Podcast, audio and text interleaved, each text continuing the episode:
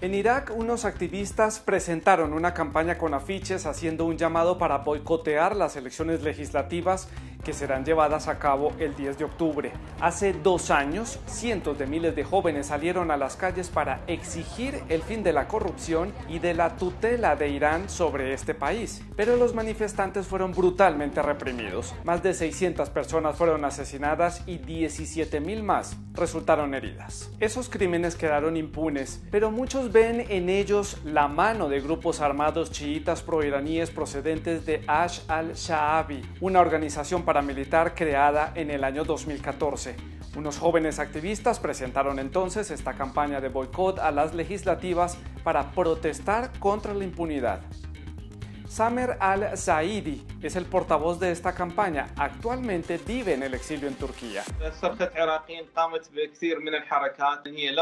Realizamos varias acciones. Pegar afiches de la campaña No, yo no votaré, encima de los afiches de todos los candidatos, sin importar cuál fuera. También le pegamos con zapatos a los afiches de los candidatos. Miren, son los sucios de las fuerzas de movilización popular. Es una manera de decir, como ustedes no me respetan, yo no los respeto. Participé en las manifestaciones del 1 de octubre de 2019 hasta cuando me fui de Irak en julio de 2020. Vi cómo perseguían y apuñalaban jóvenes en los lugares de las manifestaciones. A veces, hombres armados a bordo de un vehículo Mitsubishi de color blanco se detenían enfrente de los manifestantes y les disparaban. Metíamos a los heridos en unos tuk-tuks que los llevaban al hospital. Unos francotiradores también disparaban a los manifestantes. Estaban en los techos de los edificios. Disparaban a jóvenes que solo ondeaban la bandera iraquí. Desde hace dos años, el país también ha sido sacudido por una ola de asesinatos de militantes de la sociedad civil. Más de 70 activistas y periodistas han muerto, entre los cuales está Iyeb al-Wazni, un periodista anticorrupción asesinado en el frente de su casa el pasado 9 de mayo. No se llevó a cabo ningún juicio, ninguna investigación sobre estos crímenes. La Oficina de Investigaciones, la Información y la del Procurador están todas controladas por los partidos religiosos en el poder. Para que estas elecciones sean verosímiles hay que juzgar a los asesinos de los manifestantes y prohibir a los partidos que poseen armas que se presenten a estas elecciones.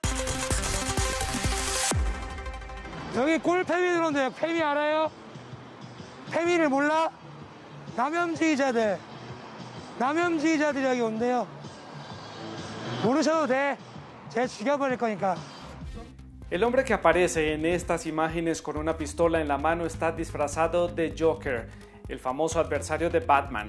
Se llama Bi Inju y es la cara de un grupo antifeminista coreano. Los adeptos de este movimiento afirman defender el derecho de los hombres coreanos que estarían amenazados por las feministas, a quienes ellos acosan violentamente por internet o incluso directamente en las calles. Las militantes feministas del grupo Haeil, que significa tsunami en coreano, son consideradas radicales por sus opositores. Y durante una manifestación en agosto pasado tuvieron mucho miedo.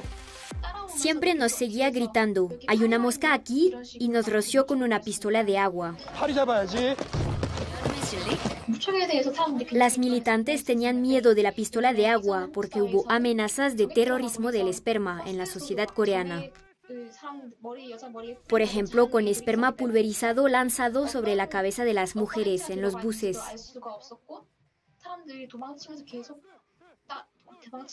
No sabíamos qué líquido había en esa pistola y aunque huyéramos, siempre nos seguía y gritaba muy cerca de nosotras.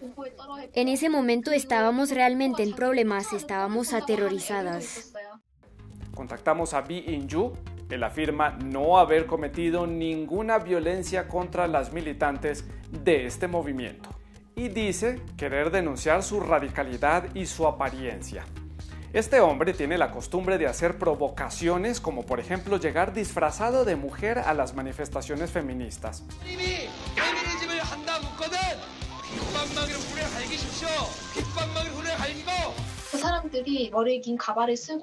Se disfrazaban de mujeres y se ponían pelucas de pelo largo para ridiculizarnos.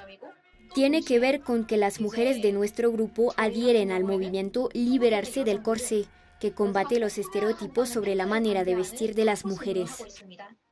pelo corto, sin maquillaje, así como las feministas coreanas se alejan completamente de los estándares femeninos.